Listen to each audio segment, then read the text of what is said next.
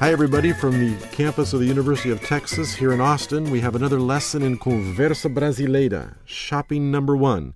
And who are the stars of the show now? I believe they are Ana from Ana Brazil and Denise, who's here with us today. Denise, you're just becoming like a professional actor, aren't you? Well, actually, I was in my um, You were in your element. You're shopping in this one. yeah. I just love shopping and shopping, you know, Brazilian things. Th- this is our first lesson with Ana Brazil.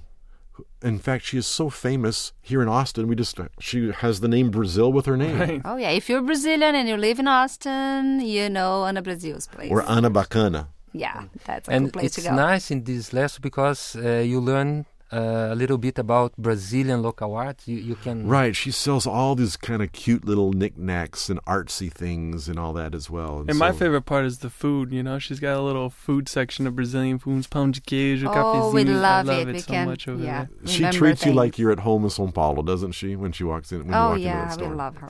So that's what the lesson is. The lesson is about people going into the store. They want to buy some presents for some friends. Denise is trying to buy some things on a trip, and Ana Brazil was giving her ideas of things to buy that way. And And, of of, course- course, the cafezinho. Of at the course. end. Don't forget about the pop ups and the discussion board. It's all ready to go for You know, to try. Danielle works so hard to do all those translations Yeah, man, and to gotta make remind things her. work, so we want everybody to do that.